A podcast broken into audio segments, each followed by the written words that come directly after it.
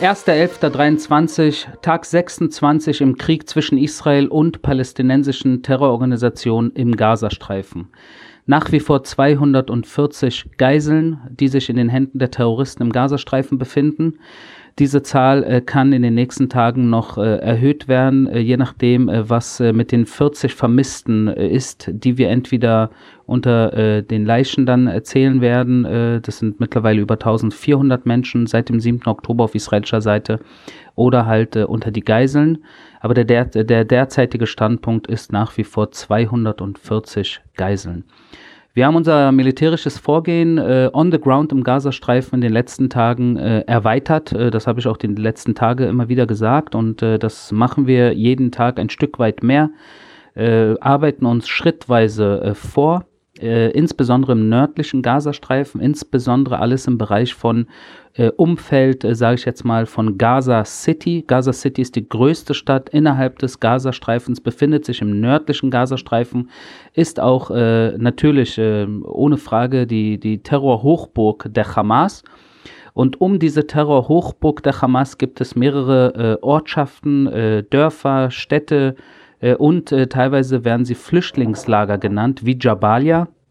Und das Interessante an dieser Beschreibung Flüchtlingslager ist natürlich auch äh, eine Art äh, ja, ähm, Propaganda, weil äh, im Gazastreifen leben nur Palästinenser und in diesem Gebiet äh, herrschen die Palästinenser. Die Hamas ist eine palästinensische Terrororganisation, die seit 17 Jahren dort herrscht. Dennoch gibt es dort palästinensische Flüchtlingslager. Also es wird eine Art Opfer äh, Narrative äh, seit über 70, 80 Jahren mit voller Absicht gehalten. Äh, und das natürlich äh, spielt auch in die Hände von all den Leuten, auch auf deutscher Straße, die immer wieder ankommen mit Free Palestine from the river to the sea. Weil die äh, kommen dann und sagen, wir wollen äh, Tel Aviv und äh, Haifa und, und Jerusalem von Juden befreien und so weiter und so fort. Hat alles miteinander zu tun. Zurück zu Jabalia. Ihr habt äh, wahrscheinlich gestern Abend äh, mitbekommen, äh, dass dort äh, Kampfhandlungen stattgefunden haben und ich werde darauf jetzt äh, kurz eingehen, um diese Situation ein Stück weit näher zu erklären. Erst einmal äh, vom, vom Grund auf ist wichtig, dass ihr ungefähr wisst, wie viele Ziele wir in den letzten dreieinhalb Wochen angegriffen haben. Und wir reden mittlerweile von über 11.000 Ziele, Terrorinfrastrukturziele und Terroristen selbst im Gazastreifen in den letzten dreieinhalb Wochen. Und eine der wichtigsten Ziele, die wir in den letzten dreieinhalb Wochen, dreieinhalb Wochen angegriffen haben, ist tatsächlich ein, äh, ein äh, Terrorist, äh, ein Kommandant der Hamas namens Ibrahim Biari. Äh, und dieser Mann, äh, den wir gestern äh, eliminiert haben, ihn und Dutzende andere Terroristen der Hamas in Jabalia, in diesem, an diesem Ort Jabalia, östlich von Gaza City. Äh, liegt ungefähr so wie Potsdam zu Berlin, wenn ihr so wollt, so ein Vorort von Gaza City. Äh, und dieser Ibrahim Biari, den hatten wir natürlich schon seit langem im Visier. Der hat schon 2004 äh, in Ashdod war der beteiligt an einem, äh, an einem Mord, äh, an einem Terroranschlag, wo 13 Israelis äh, dran äh, gestorben sind, äh, die getötet wurden. Und der war auch maßgeblich äh, zuständig für das Massaker am 7. Oktober, insbesondere für die, äh, für die, für die Terrorzellen, die aus dem nördlichen Gazastreifen nach Israel eingedrungen sind. Das war dieser Ibrahim Biari. Der hat das äh, geleitet äh, und er war auch seit dem 7.10., seit Kriegsausbruch, war er äh, einer der Hauptverantwortlichen, wenn nicht der Hauptverantwortliche für alle Hamas-Aktivitäten im nördlichen Gazastreifen. Das heißt, dieser Mann äh, hatte äh, zu 100 Prozent sein Existenzrecht verloren und äh, gestern haben wir ihn zur Rechenschaft gezogen. Wir haben ihn äh, aus der Luft äh, erwischt. Äh, der Angriff wurde, ich sage jetzt mal, zwischen zwei Gebäuden stattgefunden. Also der Angriff war auf Straße gezielt. Jedoch hat sich unter Jabalia haben sich sehr viele Tunnelsysteme befunden und so wie man auf Bildern sieht, ist sehr viel zusammengefallen, unterirdisch. Also Häuser sind in die Tiefe gezogen worden, Krater sind entstanden, äh, nicht äh, nur wegen dem Angriff aus der Luft, sondern auch, weil Häuser in die Tiefe gerissen wurden durch das, den Kollaps äh, von Terrortunneln, die dort natürlich in dieser äh, Terrorhochburg Jabalia in den letzten 17 Jahren gebuddelt wurden. Äh, Ibrahim Biari und auch Dutzende andere äh, Hamas-Terroristen haben sich auch in diesen Tunneln teilweise befunden. Das war ihre, ihr Zufluchtsort und von dort aus haben sie auch ihre Operation geleitet im nördlichen Gazastreifen. Deswegen war das gestern eine sehr wichtige Situation, in der wir äh, einen Terroristen und mit ihm das Umfeld äh, von Terroristen, die uns äh, sehr schädlich äh, gewesen sind und sein würden, die haben wir neutralisiert, die sind heute nicht mehr unter uns und das sind äh, absolut gute Nachrichten. Äh, das muss man so sagen, äh, wobei natürlich äh, alles äh, ja, bedauerlich ist, dass das äh, sein muss, aber wir sind im Verteidigungskrieg gegen eine Mörderbande von Terroristen, die am 7. Oktober hier auf israelischer Seite 1400 Menschen abgeschlachtet haben und wir werden sie finden, wo auch immer sie sich verstecken, in welchem Tunnel auch immer und in welchem Gebäude auch immer sie sich versteckt halten. Wir werden an sie rankommen und das haben wir auch gestern äh, in diesem Fall bewiesen. Es sind äh, bei diesen Kampfhandlungen und anderen Kampfhandlungen jetzt aber auch in den letzten Tagen äh, mittlerweile mindestens elf israelische Soldaten äh, getötet worden. Und das zeigt natürlich auch, dass wir äh, on the ground tatsächlich äh, nicht Zivilisten gegenüberstehen, sondern immer wieder Terrorzellen, äh, die äh, bestimmte Gegenden äh, vermint haben, äh, die mit RPGs schießen, Scharfschützen, Explosions, Booby-Traps und so weiter und so fort. Das sind Situationen, die uns da natürlich im Gazastreifen begegnen. und das wird wahrscheinlich noch eine ganze Weile so weitergehen, weil wir uns langsam und so sicher wie möglich vortasten äh, Richtung Gaza City, genau im nördlichen Gazastreifen, der Bereich, äh, wo wir seit zwei Wochen schon die Zivilisten auffordern, aufrufen, bitte bewegt euch Richtung südliches Gazastreifen, insbesondere in die Region Al-Mawasi, Wadi Gaza, das kann man auf der Landkarte sich angucken, wenn man Gaza City kurz ranzoomt und dann den südlichen Teil westlich von äh, Khan Yunis am Meer. äh, kann man sich das angucken. Das ist das Gebiet, äh, wo die Menschen jetzt äh, erstmal äh, zur Kriegszeit unterkommen können. Dort gibt es Medizin, dort gibt es Wasser, dort gibt es äh, Nahrung, dort gibt es äh, internationale Hilfe und so weiter und so fort.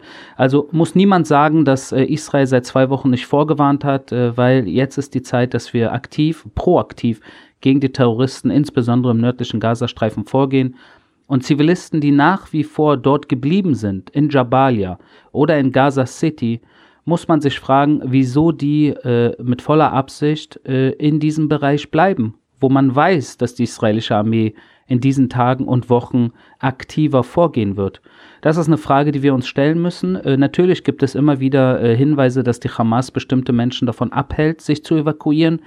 Aber ich bin äh, sehr sicher, dass das äh, in den meisten Fällen nicht das ist, sondern dass es einfach sehr viele gibt, die entweder mit der Hamas verbunden sind, verwandt sind, äh, entweder Hamas-Mitglieder sind oder islamischer Dschihad äh, oder natürlich äh, für sie arbeiten und auch ihnen gegenüber solidarisch sind, sie als Helden sehen und sie nicht im Stich lassen wollen und bereit sind, bereit sind für die gemeinsame Sache des Dschihad äh, in den Tod gezogen zu werden, um der Welt einen falschen Einschein zu geben, von wegen Israel äh, schießt auf Zivilisten, was absolut nicht äh, das ist, was wir wollen. Wie gesagt, Ibrahim Biari und die anderen Terroristen, äh, die seit gestern nicht unter uns sind, das sind gute Neuigkeiten.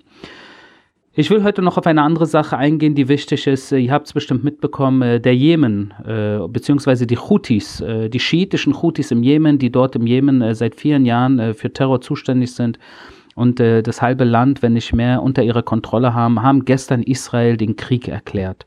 Und das machen die äh, jemenitischen Houthis äh, natürlich nicht einfach mal so äh, auf eigene Hand, sondern auch hier, genau wie im Falle der, äh, der, des Beschusses aus äh, dem Libanon oder aus Syrien und auch äh, was die Hamas und der islamische Dschihad in den letzten Jahren alles aufgebaut haben und tun, da steckt natürlich ein Dirigent hinter. Und der Dirigent, äh, das sollte eigentlich mittlerweile kein Geheimnis sein, äh, sitzt in Teheran ist das iranische Mullah-Regime. Und wenn äh, die Jemeniten Krieg erklären, dann ist, das eigentlich der Iran. Das sind die Mullahs, äh, die Krieg erklären, jedoch nicht selber es sagen und tun und sich die Finger dreckig machen, sondern äh, die Araber im Jemen oder im Libanon oder in Syrien oder in Gaza. Sie benutzen sie als Kanonenpulver gegen Israel. Und äh, man sagt immer gerne, äh, dass die Iraner bereit sind, Israel bis auf den letzten Araber zu bekämpfen. Und deshalb äh, ist der Jemen jetzt auch äh, seit gestern offiziell im Krieg. Äh, er hat aber auch schon in den letzten Wochen immer mal wieder äh, Boden-Boden-Raketen äh, und Drohnen Richtung Israel geschickt. Das sind ballistische Langstreckenraketen mit großer Reichweite. Die wurden auch von den amerikanischen Kräften in der Region abgefangen. gestern zum Beispiel gab es Beschuss auch Richtung Eilat wieder aus dem Roten Meer und 40.000 äh, Israelis ungefähr mussten gestern die Schutzräume aufsuchen.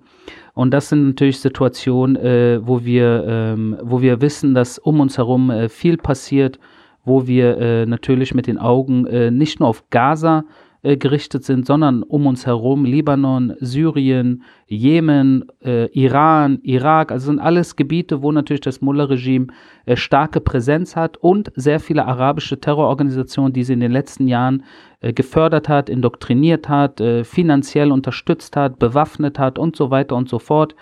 Und jetzt natürlich der Zeitpunkt ist, wo sie einen nach dem anderen einsetzen, um äh, der Hamas und dem islamischen Dschihad, äh, die natürlich jetzt in der Defensive sind, äh, ein Stück weit äh, unter die Arme zu greifen.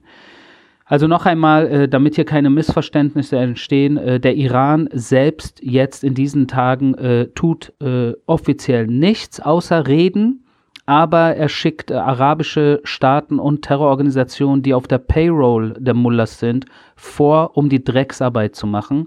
Und das tun sie, weil sie teilweise natürlich äh, angewiesen sind aufs iranische Geld, auf das Mullah-Geld und teilweise natürlich, weil sie vom Dschihad und von diesen ganzen Märtyrer und Shahidim-Zeugs verblendet sind und äh, ihr Judenhass äh, das Aller, Allerwichtigste ist, was irgendwie in ihrem Leben wahrscheinlich eine Rolle spielt und deswegen sie mit voller Freude äh, jetzt äh, in diesen Kampf einsteigen. Äh, und wir natürlich in dieser Situation hoffen müssen, dass äh, sowohl Israel als auch Israels Partner in der Region, äh, sei es die, die USA, Europäer, NATO, aber auch arabisch moderate Staaten, die äh, selbst Probleme haben mit diesen Terroristen und dem Mullah-Regime, wie zum Beispiel die Saudis oder die Emiratis und andere, dass äh, wir äh, auf dieser Seite im Endeffekt in den nächsten Wochen und Monaten äh, natürlich die Überhand gewinnen werden und äh, den Terror um uns herum äh, in die Knie zwingen werden.